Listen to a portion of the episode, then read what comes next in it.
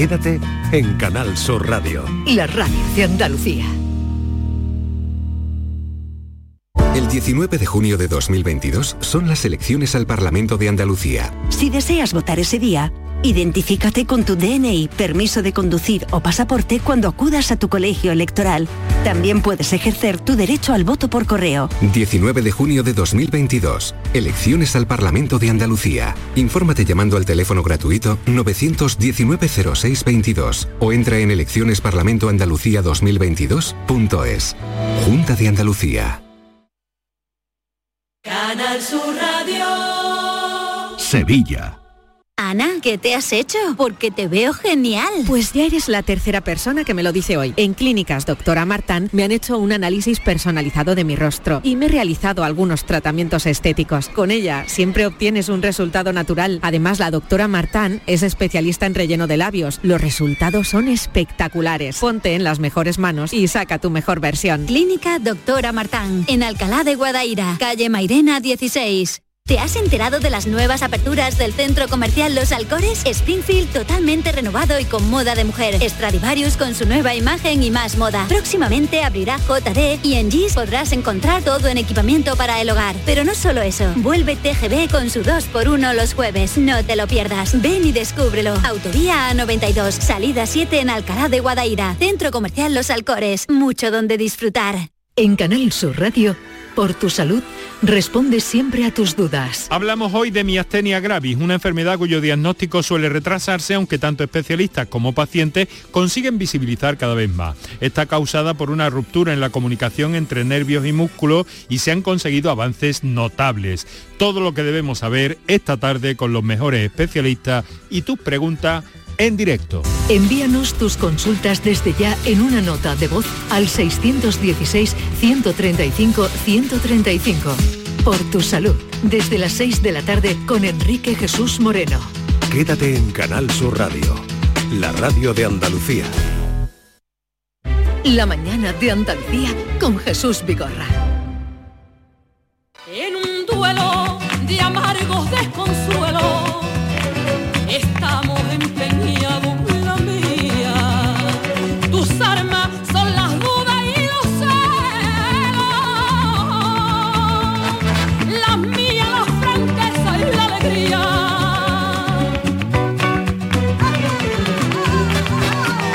Acaban de dar la noticia a nuestros compañeros y esta es su voz y este es su arte de Gracia Montes que ha muerto. Ha muerto en Sevilla, tenía 86 años, ha muerto en su casa, rodeada de su familia. El mejor vibrato de la música española. Esta es mi canción favorita de ella. Soy una feria. Quiera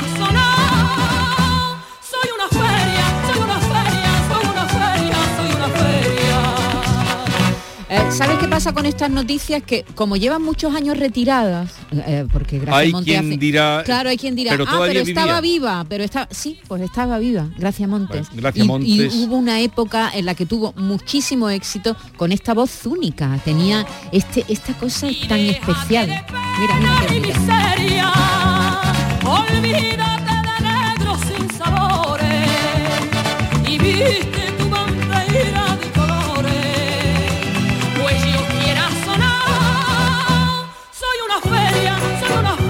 Descanse en paz, Gracia Monte. Empezó como otras tantas en la escuela de Adelita Domingo y ha muerto con 86 años, rodeada de su y familia. era de Lora del Río.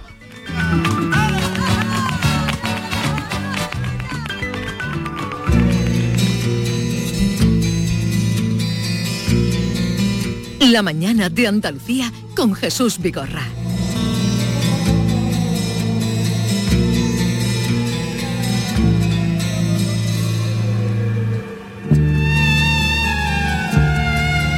Jueves, misterios, hoy en Córdoba había que decir, porque por ahí va la historia que nos trae Javier Pérez Campos, pero también, eh, supongo Yolanda, por el tiempo que hace que no Sí. apareces por aquí, querrás saludar a Hola, Javier Pérez Javier. Buenos Buenos días. ¿Qué Hola, tal? Yolanda, ¿cómo estás? ¿Qué tal, días. Jesús? Pues muy bien, yo expectante de la historia esta que nos trae, mira, ahora que estamos hablando de copla, eh, que empezó Claro. con un éxito, con una canción. Sí, sí, sí, es verdad, es una historia muy terrible ¿eh? y, y además hablabais de Gracia Montes y, y de música va la cosa esta mañana. eh, de música, pero el título es Lo mató como a Drácula, ese sería el título. Y ocurrió en Córdoba, en Córdoba capital. Se cumplen 50 años del éxito de una canción española que llegó a triunfar, lo que se llama un éxito, que cuando se hace un éxito, eh, pues ya está consagrado el artista, una vez que se tiene un éxito.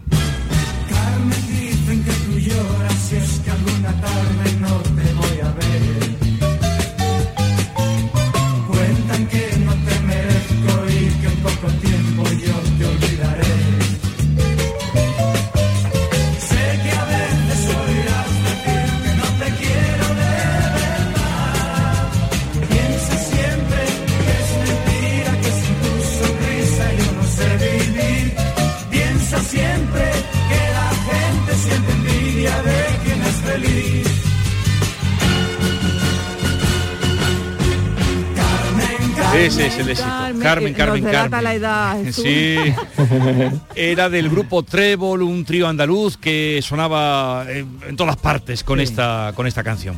Se disolvió la banda en el año 77 y aunque nunca más se volvieron a, a componer ningún otro éxito, como fue el de Carmen, terminaron volviendo a la fama por unos eh, asuntos, un crimen extraño, no todos, sino uno de sus componentes. Javier.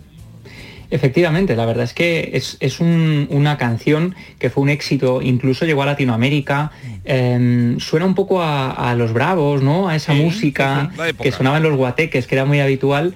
Y en este caso nuestro protagonista, como decías Jesús, es uno de los tres miembros del grupo Trébol, en concreto Álvaro Bustos, nacido en Córdoba, convertido en número uno del panorama musical de los años 70 cuando se une a Carlos Catalá y a Jorge Crespo para formar parte de esta banda y junto a, junto a ellos compone este Carmen que estamos escuchando y otros temazos como Pajarillo, María Rosa, que también fueron número uno en la radio durante meses.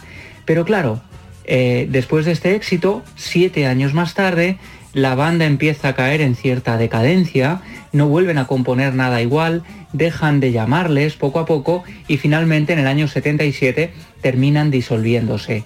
Y cuentan que desde ese momento nuestro protagonista de la sección de hoy, Álvaro, nunca volvió a remontar cabeza, no, levantó cabeza porque él había llevado muy mal la fama, la ausencia de fama, se convierte en un juguete roto, pasa los días encerrado en casa, se vuelve un personaje un tanto huraño, aunque participaba en ciertas convenciones, los amigos hablaban muy bien de él, los vecinos, parecía un tipo cabal, y sin embargo, veréis lo que sucede 10 años después de la disolución de la banda. Nos desplazamos hasta enero de 1987. La ciudad de Córdoba está iluminada por las luces de Navidad, entonces de color amarillento. Hay fotografías antiguas que son preciosas, por ejemplo, de las tendillas, ¿no? Eh, iluminadas, incluso con las cartas que se están recogiendo todavía para los Reyes Magos, que estaban a punto de llegar. Y sin embargo, en este ambiente navideño y festivo, en una casa del centro de la ciudad, casi a la sombra de la mezquita, junto al arco del portillo, vive Álvaro Bustos, junto a su padre viudo, Manuel Bustos, un hombre muy conocido porque era catedrático de violín, había sido director del Conservatorio de Música durante muchos años.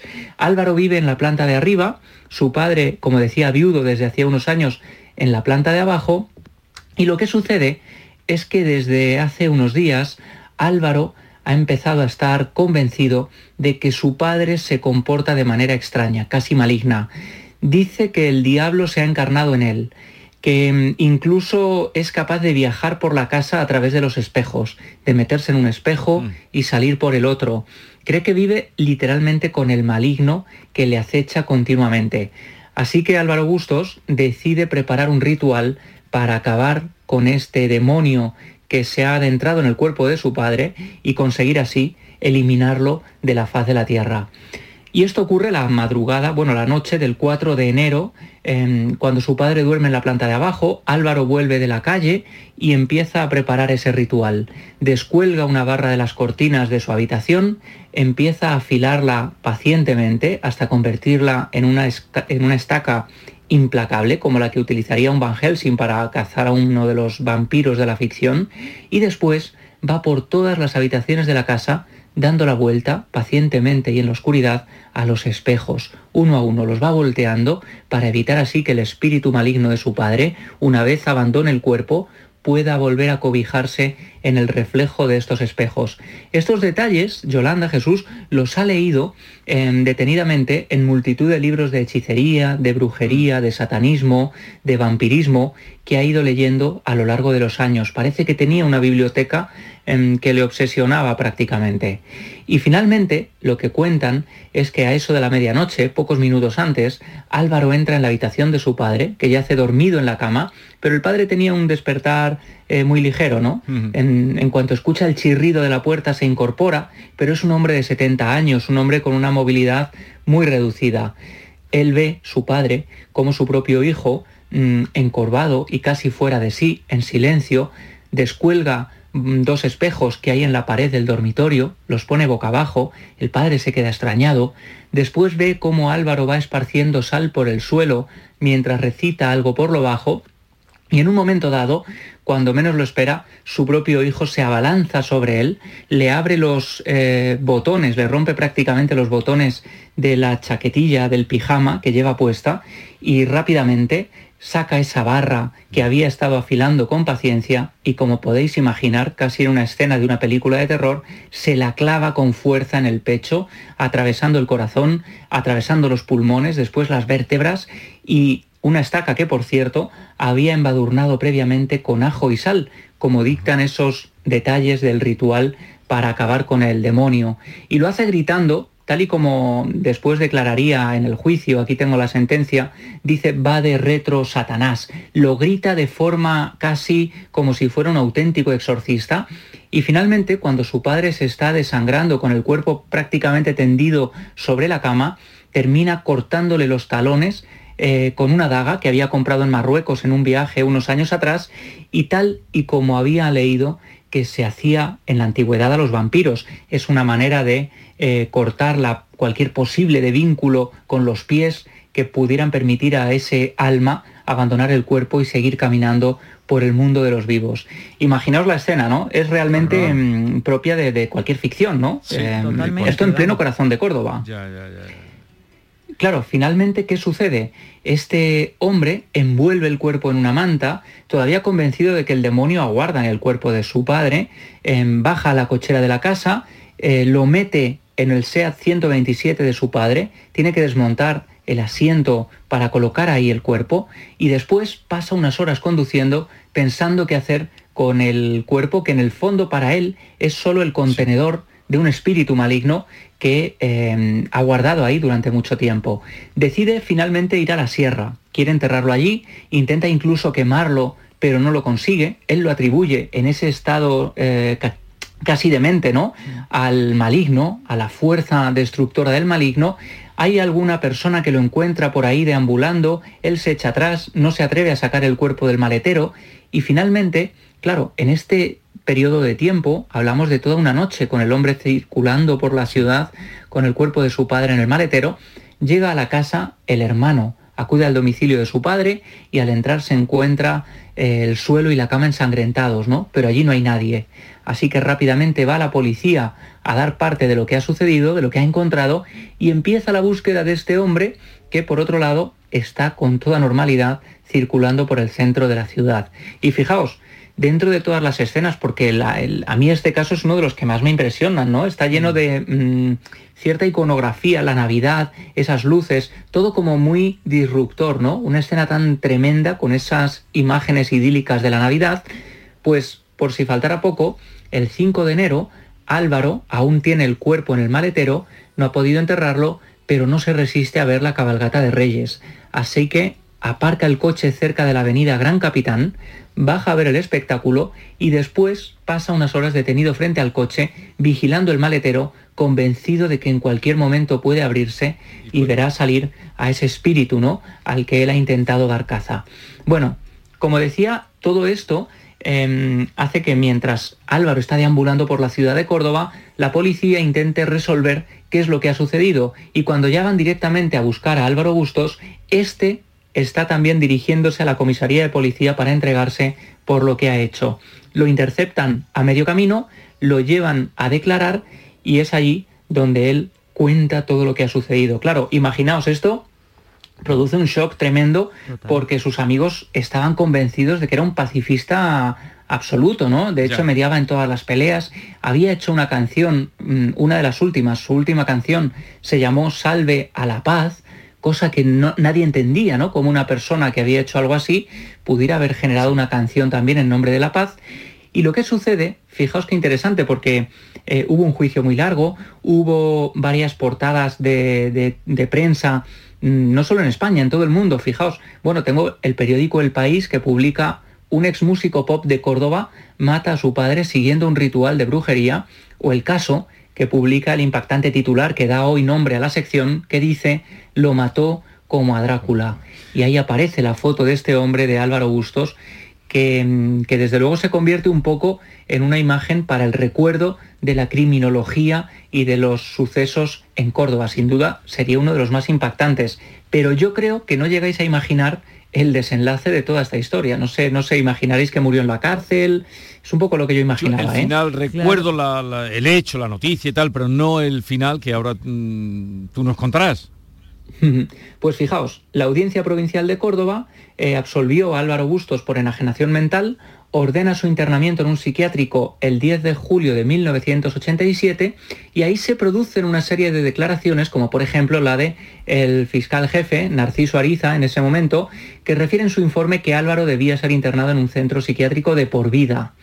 Otro psiquiatra, Carlos Castilla, que hace un estudio profuso de lo que ha sucedido, atiende a Álvaro Bustos tras su detención y declara en el juicio oral que el procesado padecía una psicosis paranoica crónica de la que es imposible que se recupere nunca. Sí, nada menos que Bueno, Carlos pues Castilla del Pino. eh, Claro, exactamente, Carlos Castilla del Pino. Muy prestigioso. Pues fijaos, pese a todo, unos años después, los médicos consideran que Álvaro estaba ya recuperado, que había dejado atrás ese episodio de paranoia y de sugestión y fue puesto en libertad. Eh, hoy en día no sabemos dónde está. ¿Dónde está? Eh, está- quizá nos esté escuchando, quién sabe. Eh, pero es muy interesante. Y yo he podido contactar con un gran amigo que es José Manuel Morales, que ya ha estado aquí en alguna ocasión, eh, director de rutas turísticas Córdoba Misteriosa, autor de Enigmas y Misterios de Córdoba. Y hablando de este caso, precisamente antes de ayer, eh, contándole esto de casualidad, me contó una serie de detalles que le dan todavía un giro más de novela a la historia y quería que pasara por aquí a, a contarnos. José Manuel Mora- Morales, buenos días. Buenos días, Jesús, Yolanda y Javier, Buenos ¿qué tal? ¿Cómo días. estáis? Oye, ¿qué pudo llevar a Álvaro a tener eh, la creencia de que su padre era el diablo? Bueno, pues como, como bien ha contado Javier, eh, psiquiatra Carlos Castillo del Pino hizo un estudio bastante a fondo de- del caso de este señor y mm, llegó a la conclusión de que lo que sufría era una especie de complejo de Edipo. Él estaba muy apegado a su madre y cuando ella falleció eh, parece que cayó en esa terrible depresión que cada vez se fue agravando más y más. Eh, y bueno, la madre realmente murió de cáncer, pero él decía que se lo había provocado todo el sufrimiento que le había provocado el padre. Y tan convencido estaba que hay un dato que no se ha divulgado mucho, y es que unos días antes de- del crimen, eh, precisamente la, la madrugada de la noche de Navidad de- del año anterior, del 86, eh, se presentó en comisaría para denunciar a su padre como presunto autor de la muerte de su madre que se había producido 11 años antes. O sea que mm, estamos co- comprobando que en esos días la situación estaba muy, muy tensa. Pero por otro lado tenemos que entender que, como bien ha comentado Javi, a este chico le diagnosticaron psicosis paranoica, eh, es decir, vivía totalmente desconectado, enajenado de la realidad, eh, hasta el punto de que él, eh, otra de las declaraciones más impactantes que le realizó a Carlos Castilla fue que se alegraba de haber matado al diablo, pero que había llorado por la muerte de su padre, porque como muy bien ha comentado Javi, eh, para él eh, eran dos personas distintas, eh, su padre y el demonio que, que le había poseído.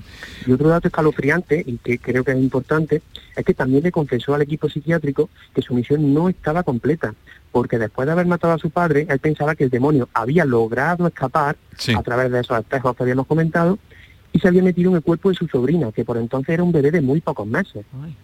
Madre mía.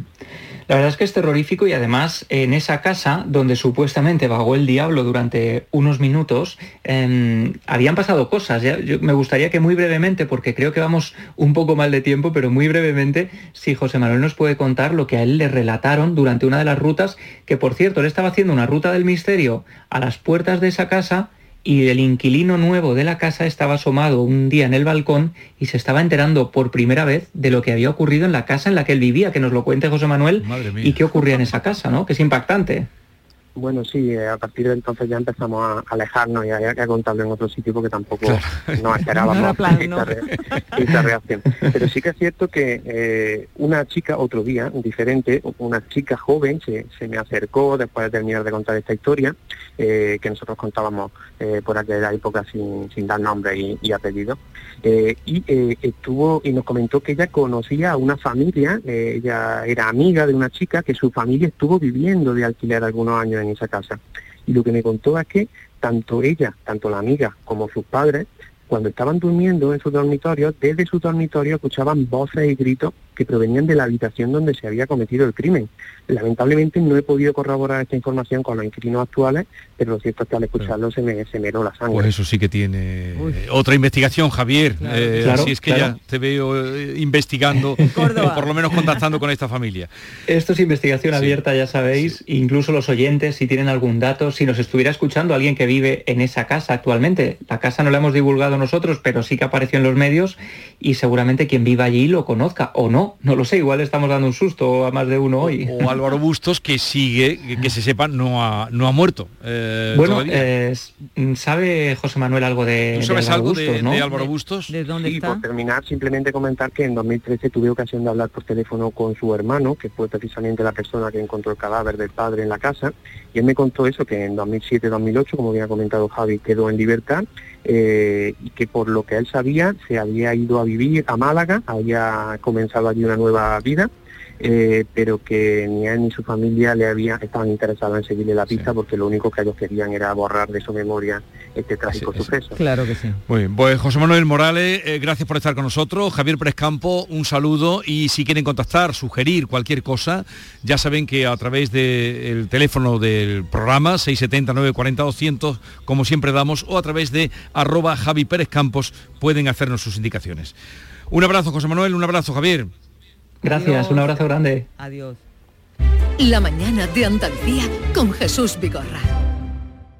Estoy tremendo, soy un portento, Nefertiti en camisón, la melena de Sansón, canela en rama, un figurín, con el extra de verano, soy el ritmo de un cubano. Ya está a la venta el extra de verano de la 11, el subidón del verano. Un gran premio de 15 millones de euros y 10 premios de un millón. Extra de verano de la 11. A todos los que jugáis a la 11, bien jugado. Juega responsablemente y solo si eres mayor de edad. ¿Te imaginas poder dormirte mientras te das un masaje relajante y maravilloso? Pues ahora es posible, sí señor. Descansa en casa ha creado La Bestia, el primer colchón en Europa con siete funciones de masaje por ondulación y calor localizado en todo el cuerpo. Si no te lo crees, llama. Llama ahora al teléfono gratuito 900-670-290. Es un colchón inteligente con dos mandos a distancia, donde tú y tu pareja elegís en qué momento queréis vuestro masaje. Los dos a la vez, tú solo y tu pareja no. Si eres friolera y quieres calor en tu lado del colchón, o solo los pies. Eh, que en verano tienes o quieres frescor, pues pide. Pide por esa boquita y descansa en casa, te lo dará naturalmente. ¿Cómo? Pues muy fácil, llamando al teléfono gratuito 900-670-290. La más alta tecnología puesta en tu cama con solo una llamada. Pide información gratuita para conocer la última revolución en el mercado y si eres una de las 50 primeras llamadas, descansa en casa por comprar tu colchón Ginseng Premium Plus Pro M te regala otros dos colchones con masaje individuales para quien tú quieras. Una maravilla. No esperes más. Llama ahora al teléfono gratuito 900-670-290. ¿Ah? Y durante este verano, hasta el 30 de septiembre, Descansa en Casa quiere celebrar contigo el verano regalándote, por ser nuevo cliente, un acondicionador frío-calor portátil para que estés muy fresquito en cualquier rincón de tu casa. Conoce, conoce la bestia llamando al teléfono gratuito 900-670-290.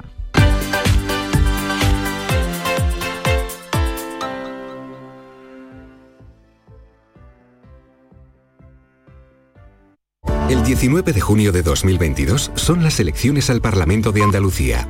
Si estás temporalmente en el extranjero entre el 26 de abril y el 19 de junio, puedes votar en las elecciones al Parlamento de Andalucía del próximo 19 de junio. Para ello debes inscribirte en el registro de matrícula consular como no residente y recoger tu solicitud hasta el 21 de mayo en tu oficina consular o descargarla en la web del Ministerio de Asuntos Exteriores, Unión Europea y Cooperación, www.exteriores.gov.es. Tendrás que entregarla personalmente con tu DNI o pasaporte en la misma oficina consular. Recibirás la documentación en tu domicilio del extranjero y tendrás hasta el 15 de junio para enviar gratuitamente tu voto por correo certificado. Puedes ejercer tu derecho al voto aunque estés temporalmente en el extranjero. 19 de junio de 2022. Elecciones al Parlamento de Andalucía. Infórmate llamando al teléfono gratuito 919-0622 o entra en eleccionesparlamentoandalucía2022.es. Junta de Andalucía. Sevilla. Canal Sur Radio. ¿Eres de los que se desesperan cuando no carga un vídeo en YouTube? Vente a Unicable y combina nuestros servicios de fibra, móvil y televisión como quieras. En Unicable encontrarás tarifas de otro planeta. Visítanos en La Rinconada, Umbrete, Cantillana, Santiponce, La Puebla del Río, San José de la Rinconada y Alora, en Málaga. Encuéntranos en unicableandalucía.com. Recuerda, tu operador local es Unicable. Fuera llamadas. Fuera reuniones interminables. Fuera ese atasco en hora punta. Fuera trabajo. Dentro esa playita. Eso es. Vuela con Vueling a más de 17 destinos desde 29,99 euros. Es verano. Vete fuera. Vueling. Consulta condiciones en vueling.com. ¿Te has enterado de las nuevas aperturas del centro comercial Los Alcores? Springfield totalmente renovado y con moda de mujer. Stradivarius con su nueva imagen y más moda. Próximamente abrirá JD y en GIS podrás encontrar todo en equipamiento para el hogar. Pero no solo eso, vuelve TGB con su 2x1 los jueves. No te lo pierdas. Ven y descúbrelo. Autovía A92, salida 7 en Alcalá de Guadaira. Centro comercial Los Alcores. Mucho donde disfrutar. ¿Tienes una agua limpia o cualquier aparato del hogar que no funcione? En Quality Hogar somos los únicos que los reparamos con piezas y recambios originales. Además, si quieres cambiar tu limpia o tu vaporeta antigua por una nueva, en Quality Hogar puedes hacerlo con las mejores condiciones y la mejor financiación. Llama ahora y pide tu presupuesto gratuito y sin compromiso al 937-078-068. 937-078-068. Aqualimpia es marca registrada de Quality Hogar, tu servicio técnico de confianza. Llámanos.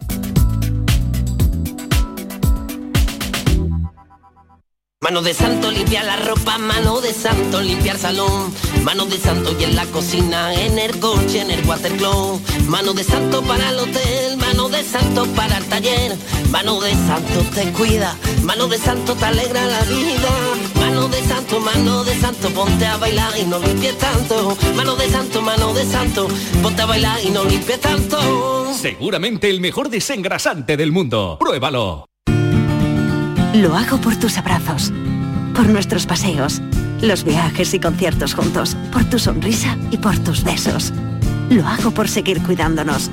Llevamos dos años luchando para frenar la COVID-19. Ahora más que nunca la responsabilidad es de todos. Actuemos con precaución y prudencia. Está en nuestra mano mantener todo lo construido. Junta de Andalucía. Comienza la campaña electoral del 19 de junio. Los líderes andaluces comienzan su carrera a la presidencia de la Junta y el Mirador de Andalucía te lo cuenta en directo, con el análisis y la opinión de nuestros expertos. Especial elecciones en el Mirador de Andalucía con Natalia Barnés. Esta noche a las 12. Quédate en Canal Sur Radio, la radio de Andalucía. La mañana de Andalucía con Jesús Vigorra. Las primeras horas de partida se hacen eternas y la noche infinita.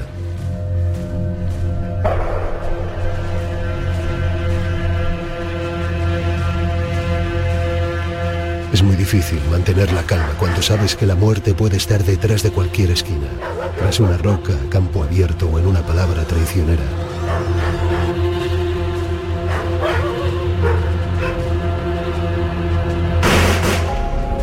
Coge de su bolsillo el último de los sobres pequeños, lo abre en canal y lo parte por la mitad. No sabía cuánto más papel podría necesitar. Demasiadas palabras, instrucciones, advertencias, en tan poco espacio para la que podría ser su última carta a María.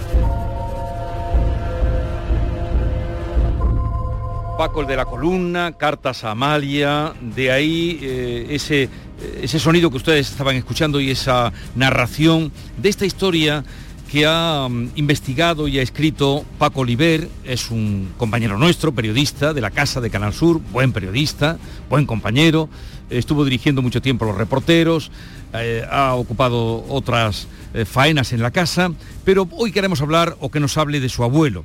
Eh, Paco nació en Sevilla, pero su familia materna era de Jerez de los Caballeros, un pueblo de Badajoz. El abuelo de Paco, Francisco Jiménez, regentaba un próspero negocio de telas que tenía a la entrada una columna, de ahí que se le conociera como Paco el de la columna.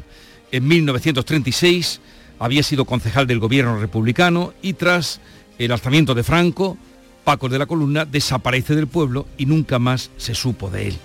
Oíamos ahí ese sobre en el que empieza a escribir y mucho tiene que ver con esta historia. Eh, Paco, nieto de Paco el de la columna, buenos días. Buenos días. Bienvenido a, tu casa. Muchas gracias. Oye, has investigado la vida de tu abuelo, de la que no sabías nada, en lo concerniente a este, supongo, eh, por pasión periodística, por, mm, porque intentas eh, crear, pues no sé, o, alguna herida, cerrar alguna herida.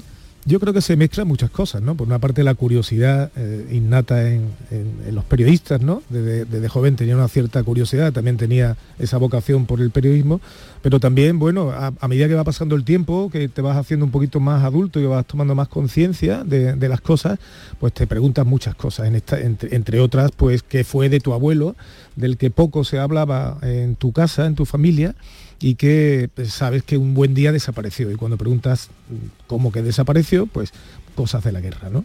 Eh, en este caso había muchas más cosas detrás de, toda esta historia que creo que, que merecían ser contadas y que merecían ser investigadas. Cosas de la guerra, los que tenemos una edad, lo hemos oído siempre, cosas de la guerra, pero tú no te contentas con eso, ni mucho menos, y empieza la investigación.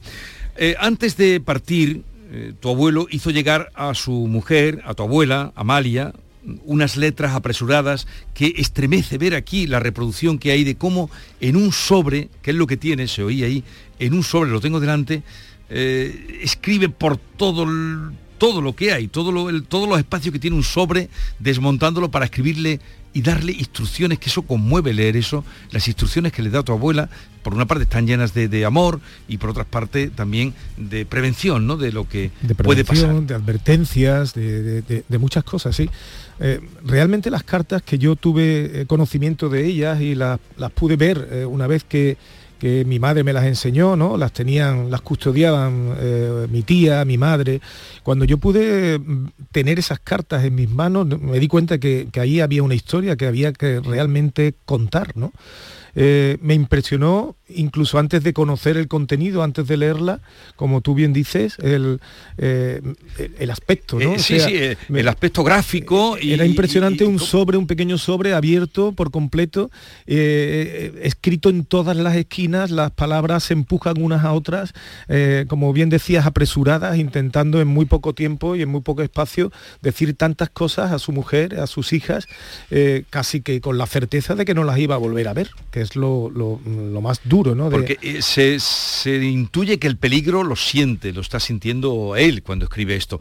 Aparte, mm, la letra, mm, aunque escribiría, ¿en qué condiciones escribiría esto? Claro, eh, mm, condiciones digo de... porque Sí, estaría eh, escondida. en cualquier y en sitio. cambio la letra está perfectamente alineada, ¿no? Que, que todo conmueve esa, esa pieza que no sé quién la tiene ahora. ¿Quién tiene este, este sobre? Bueno, la tiene eh, mi tía, una de, mi- de mis tías, la, la más pequeña de las, de las hijas de, de Francisco y de, y de Amalia, y, ella es la que la, la- la custodia, ¿no? Eh, ella, mi, mi prima, en fin, eh, la, la tenemos en la familia. Bueno, y a partir de ahí decides que vas a investigar y, y cómo lo haces, por dónde empiezas, porque no tenías nada. No tenía nada, absolutamente nada. Pues empiezo pues pisando el terreno, ¿no? Que es como creo que, que tenemos que conocer las historias, ¿no? O sea, empiezo a, a- a- a investigar, a, ver documentación, a viajar a Jerez, y empiezo a conocer a gente eh, Alfonso Cardenal, que se convierte en uno de mis, de mis digamos, guías eh, por Jerez, y empiezo a,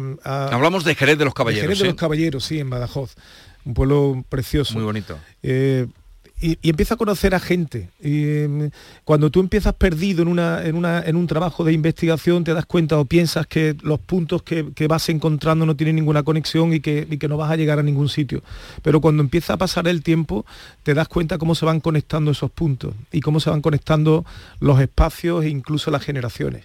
Tengo, eh, por ejemplo, algo que se me quedó muy grabado y que hoy eh, afortunadamente son muy buenos amigos, he hecho muy buenos amigos en Jerez, eh, y fue, Alfonso me presentó precisamente al pie de, eh, en una cuneta, camino hacia las colonias, que fue por donde se escondieron muchos Sí. de los concejales del ayuntamiento de Jerez, a, un, a un Francisco, que es Jiménez Abellí, Sí. que es el nieto de dos concejales, Francisco Jiménez Correa, el que era, tenía un nombre muy parecido a mi abuelo, y Miguel Abellí Jordi, que también era concejal.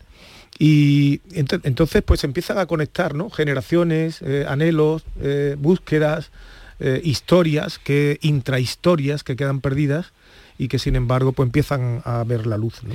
Paco, eh, eh, vamos a situarnos en el año 36. Algunos de los huidos lograron pasar al pueblo portugués de Barrancos, que era el que estaba más cerca, otros llegaron a Cataluña y algunos regresaron al pueblo ya cuando estaba Franco en el poder. ¿Qué pasó? Porque este momento me estremece en el libro. ¿Qué pasó aquel día en que avisan a tu abuela, Amalia, Amalia, que Paco ha venido en la Estrellesa? La Estrellesa es el autobús de línea que llegaba al pueblo. ¿Qué pasó ese día y qué Paco era ese? Bueno, aquella, aquella historia pues, es muy conmovedora, porque aquella historia sí la había escuchado, ¿no? Eh, yo de mi madre y de mi, de mi abuela, ¿no? Eh, cierto, como tú dices, eh, un buen día, años después de, de- que ya terminara la guerra, avisan a mi abuela de que han visto a Francisco Jiménez que viene en la Estellesa. Entonces salieron corriendo hacia la parada de, de aquel autobús, ómnibus, aquel, aquel artefacto, ¿no? de aquellos tiempos y resulta que sí venía Francisco Jiménez, pero no era Francisco Jiménez León, que era mi abuelo, sino Francisco Jiménez Correa, que era otro concejal, que efectivamente había huido a- a- junto con Miguel Abellí y otros tantos eh, a Portugal, de ahí salieron en un barco eh, hacia Tarragona, que estaba todavía en, en manos del gobierno republicano, y allí corrieron distinta suerte. Muy mala suerte corrieron Sí, la, may- la mayoría de la ellos. mayoría. Estuvieron en campos de concentración. Miguel Abellí murió en un campo de concentración y Francisco Jiménez Correa logró finalmente eh, escapar y, volver a, Jerez de, lo- de los Caballeros y ese fue el Francisco Jiménez que una familia sí se encontró a, su familiar y la de mi abuela no, ¿no? Eh, se llenó de frustración, ¿no? Bueno, además de muchos documentos, fotografías que sacas a la luz, caen en tus manos un documento muy especial que además es el que cierra a modo de epílogo tu libro. ¿Y quién fue Dolores Gómez Borrero y qué guardaba celosamente en su casa? Bueno, Dolores Gómez fue una eh, niña de, aquella época, de 14, 15 años, que vivió pues, mm, pues como eh, eh, mataron a sus padres, a sus hermanos, vivió el horror eh, de aquella represión tan, tan tremenda. ¿no? Eh, ella fue muy amiga de, de mi familia, de mi madre, eh, de mis tías, coincidieron en Sevilla muchos años después y se hicieron muy amigas. Y Dolores escribió en un pequeño libro que es el que se reproduce y muchas de las historias se cuentan también en, en este Paco, el de la columna, eh, digamos las vicisitudes que eh, corrió su familia en aquella, en aquella etapa. ¿no? Y, le- y lo hace como, con mucha valentía y con mucho orgullo y con, y con mucho amor, ¿no? Eh, y al mismo tiempo sin, sin odio. Eh, que fue yo cuando leí ese libro que lo tenía mi madre mm, mm, aparte de impresionado me di cuenta junto con las cartas que todas es- esas historias aquellas intrahistorias eh, que se escondían en la historia de mi, de mi abuelo, en la de sus padres, Sí. en la de tanta gente, había que sacarlas a la luz. Sí, está al final del libro, síntesis de las vicisitudes y martirios padecidos por mi familia. Bueno, es que- fusilaron a toda su durante la guerra familia civil, casi sí. delante de ella, ¿no? Totalmente. Qué horror, Paco. Eh, claro, durante todo este tiempo, hasta que tú has terminado, diremos, la investigación, Tu familia no sabía nada de tu, de tu abuelo. No, no sabía. Pensaban incluso que podía haberse salvado. ¿A qué conclusión has llegado tú? ¿Qué has descubierto? Bueno, realmente, eh, aunque no era el fin último, mm, obviamente poder encontrarlo hubiera sido el colofón. Claro. Eh, pero no era el objetivo, eh, eh, digamos, último o principal, ¿no? El, el objetivo fundamental era eh, dar luz a ese nombre, a esos nombres que tenían Sí. una historia, como decía Jesús en- al, al principio de la presentación. eh, mi abuelo era un hombre querido, era un hombre próspero, era concejal, pero al mismo tiempo él, él, eh, eh, eh, llevaba un, un- un negocio, Un la negocio columna. que, sí, que, te- que tenía además hasta su lista de, de gente que a la que le fiaba. Claro, y viajaba a Sevilla, venía mucho a Sevilla, hay mucha conexión entre, en el libro entre Jerez Mm. De los caballeros y Sevilla, ¿no? Y, y sin embargo su nombre desapareció. Desapare- Des- de desapareció del pueblo, ni siquiera sus vecinos lo, lo- lo recuerdan, ¿no? No hay nada que, que haga recordar a su figura, ¿no? Ni la de él ni la de tantas personas. Mm.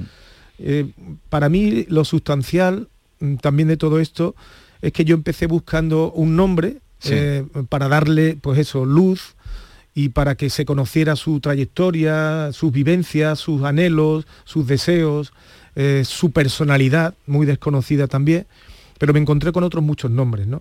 Y me di cuenta que las cartas a Amalia eran las cartas a Amalia, pero también eran las cartas a Matilde, eran las cartas a Dolores, eran las cartas a Julia, las cartas a Lola, las cartas a tantas mujeres. Y, ¿no? y la sea, casa, eh, ¿cómo está? La casa donde tenía en la tienda. ¿Y la columna la- sigue? La columna, el edificio como tal, eh, yo me llevé la, la sorpresa cuando fui buscando esa columna, que el edificio ya no era el que era. Eh, en el Claro. mismo espacio donde estaba, digamos, ese edificio, se levantó otro, porque el edificio de la columna, por unas obras colindantes, se, se derrumbó. Estuvo a punto de causar además una tragedia, según me contaron, en los años 70 creo que fue, y sobre ese se construyó un edificio eh, en la misma, en la misma esquina exactamente, ¿no? Y, y por tanto no queda nada de aquella columna tampoco. De la columna no que te iba buscando. nada. ¿no? De la columna que te iba buscando. Queda esa memoria que, que, bueno que hemos intentado eh, pues rescatar. Esto que mucha gente, eh, cuando a veces salen la, la controversia y los debates que están por encima de la vida, ¿no? La- esta es la memoria histórica que queremos, o en la que queremos, la, la- de saber de tu abuelo, pero a la vez de lo que pasó ahí, de un hombre que desaparece y nunca se vuelve a saber más, como de tantos otros, o otros que están en las, en las cunetas. ¿no? Claro, eh, eh, yo no entiendo por qué no se entiende que haya eh, muchas, eh, cientos de miles de personas, de familias que traten de saber de sus familiares, ¿no? O sea, es incomprensible, no, no es, no es incomprensible, se comprende por el miedo que durante tantos años ¿no? se, se generó. Yo entiendo ahora que mi abuela no hablara de eso, porque mi abuela tenía que proteger a sus hijas. Claro. Eh, no se podía llorar eh, en público. Porque sabían lo que, lo que habían pasado, lo habían visto. Claro, no se podía llorar en público, entonces había que llorar a escondidas, quizá leyendo aquellas cartas. Y con el paso del tiempo, pues aprendieron a no hablar y a no trasladar eh, a sus eh, nietos o a sus hijos eh, un una posible sensación de- de- de odio y bueno, intentar que las cosas se quedaran, ¿no? Paco, tú no existirías sin tu abuelo, porque era tu abuelo, y, y tú a sus hijas, y tú vienes de una de sus hijas. ¿Tú qué le dirías si tuvieras un minuto delante a tu abuelo ahora mismo? ¿Qué le dirías? Bueno, es difícil, ¿no? Saber qué, qué le diría. Le, le diría que, que, que fue injustamente tratado por, por- por la historia y por una parte de este país, ¿no? Y que, y que es necesario que su nombre y el de tantos de sus como tantos de sus compañeros salgan a la luz, ¿no? Y se dé a conocer lo que hicieron, lo que dejaron de hacer, la de, de cosas que dejaron de hacer. Eh, se escribieron cartas, pero se dejaron otras muchas por escribir, ¿no? Que eso es una de las cosas que, que genera dolor, ¿no? ¿Qué, qué edad tenía? Porque hay aquí fotos de, de Francisco Jiménez León, joven, claro. ¿Qué edad tenía cuando... Pues cuando desapareció tendrí- tendría apenas 40 años, eh, no sé si eran 39 o 40 o ah, por ahí andaba, Mm. era muy joven. Muy bueno, joven, En aquella etapa joven. esos 40 años ya eran más. Eh, El, el tema es que incluso los que sobrevivieron se callaron. Totalmente, por ejemplo, Jiménez Correa, eh, que consiguió volver, pero ya nunca fue eh, eh, El el, que fue, El- claro. según me cuentan su, su familia, sus nietos, ¿no? se, que- se quedó, fue otra persona. Se Porque, quedó- porque era la vida lo que había que salvar, la, y, la- la y- de, y de hecho, eh, eh, él que eh, cuando volvió fue detenido eh, por la Guardia Civil y iba a ser ajusticiado eh, o- o- y sentenciado, salvó la vida porque eh, alguien lo avaló. Alguien que era uno de los eh, principales eh, jefes de Falange en aquel momento, que en su día, eh, cuando Francisco Jiménez Correa era concejal, pues consiguió salvarle el puesto de trabajo en el, en el ayuntamiento porque iba a ser despedido. Que le debía un favor. le debía un favor. O sea, la vida, las miserias humanas por una parte, la grandeza también por otra, como se reflejan esas cartas, y lo que descubriste, eh, bueno, eh, no es una novela, así es que se puede decir que tú al final llegas a saber lo que pasó con tu, con tu abuelo. Sí, llegamos a saber que la incertidumbre permanecerá en la historia, Sí. en este caso de esta familia, porque no se supo nunca más el destino. Hombre, eh, a lo largo de todo el trabajo que yo he podido realizar de investigación, los indicios son muy claros, ¿no? Sí. Es que cayó en el camino en alguna de las batidas y que su cuerpo no fuera hallado tampoco es de extrañar. No, como tantos. Porque eh, en, en aquellos campos había también muchas, como me han contado en algunas situaciones, en algunas ocasiones, ¿no? Había muchas eh, animales Ah, que, sí, pero- eh, que- pero tantos como tantos otros Como que, tantos que- otros, como sí. tantos nombres. Bueno, Paco el de la columna, Cartas a Amalia, está en la editorial Alfar. ¿Cuántos años has dedicado a esto? Bueno, de manera in- ininterrumpida muchos, ¿no? Eh, porque ya os decía que era un sueño desde el principio, un anhelo, una curiosidad que, que fue quedando interrumpida eh, en distintos momentos ¿no? de, de mi vida, de mi Sí. carrera profesional y, y particular. Pero ya eh, a partir de tener las cartas, a partir de Sí. empezar a viajar a Jerez, ya se, se convierte en algo eh, que en un par de años, tres, eh, le di forma cuando me di cuenta que tenía que escribirlo, aparte de, de haber recopilado toda aquella información. ¿no? Pues gracias. Y la suerte también de, bueno, de contar con, con una editorial como Alfar que, que me ha dado ya, espacio para poder publicarlo. Paco el de la columna va mucho más allá que su abuelo, eh, Paco, va mucho más allá porque es eh, los abuelos de mucha gente y sobre todo un retazo de lo que ha sido este país y, y por eso tiene sentido la memoria histórica y saber qué nos pasó y cómo fueron los que nos antecedieron. Paco, enhorabuena y gracias por Muchísimas la visita. gracias a vosotros. Hasta luego. Muchas gracias. Las mañanas del fin de semana son para ti, con Andalucía en la radio, con toda la luz, el talento y la alegría de nuestra tierra, con nuestra historia, cine, flamenco y toda la actualidad del fin de semana. Días de Andalucía, con Domi del Postigo, los sábados y domingos desde las 9 de la mañana. Quédate en Canal Sur Radio, la radio de Andalucía.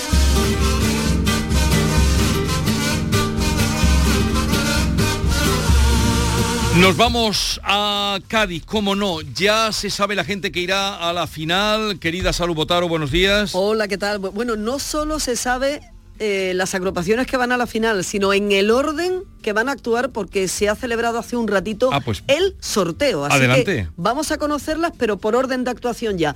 Abrirá la sesión de mañana el coro Los Babeta, le seguirá la chirigota Los Caraduras de Cai, cuarteto Ale- al Edén que le den, me sale al este del Edén, pero mm, al, Edén, al Edén que le den. La comparsa Los Sumisos, luego habrá un descanso, coro Químbara, chirigota La Misión, el Evangelio según Santander, cuarteto Los Ultraortodoxos de los Callejones Cardoso y la comparsa We Can Do Carnaval. Descanso, coro Pachamama, chirigota Kihuela Verdín, comparsa Los Renacidos, otro descanso, el coro Tierra y Libertad, Chirigota, los cuarentenas principales y la comparsa después de Cádiz ni hablar. Estas son las que están en la final. Hay algunas eh, que se han quedado fuera y que normalmente pues son muy queridas por el público. Por ejemplo, en, el Chirigotas se queda fuera la del bizcocho, gente con chispa o los Paco Alga. En comparsas que había muchas y, con un nivel importante este año se queda fuera Vera Luque con su primera comparsa, los Kinkis, se queda también fuera la de Quique Remolino y también la de Tino Tobar. No ha habido muchas sorpresas en coros. Eh, han pasado a la final los que parece que eran más favoritos por el público y luego en cuartetos pasan dos. Así que esta será la final de mañana, que por cierto comenzará con una antología de Paco Rosado. Y hoy lo que sí hay en el falla es final de romanceros. Son 10 romanceros los que se van a disputar los primeros premios esta tarde noche en el Gran Teatro Falla. ¿A partir de qué hora mañana, Salud? A partir de las 9 de la noche. Vale. Estaremos en RAI, en, en Canal Sur Radio, mañana ya, y también en la tele, en Canal tele. Sur Televisión, y podremos verlo todo. Hoy es un día además de muchos actos, porque en un ratito en el ayuntamiento se va a recibir a la pregonera India Martínez, también Sí. a la pregonera infantil, a Rocío López, también se van a entregar los Hércules de Oro, el del año pasado que no se pudo entregar al aula del Carnaval de Cádiz, y el de este año nuestro compañero productor de Canal Sur Radio Javier Osuna por su difusión y estudio del carnaval y eso ocurrirá también en un rato en el ayuntamiento y por la noche el alumbrado. Así que ya estamos De carnaval. en modo carnaval total. Adiós. Adiós, salud.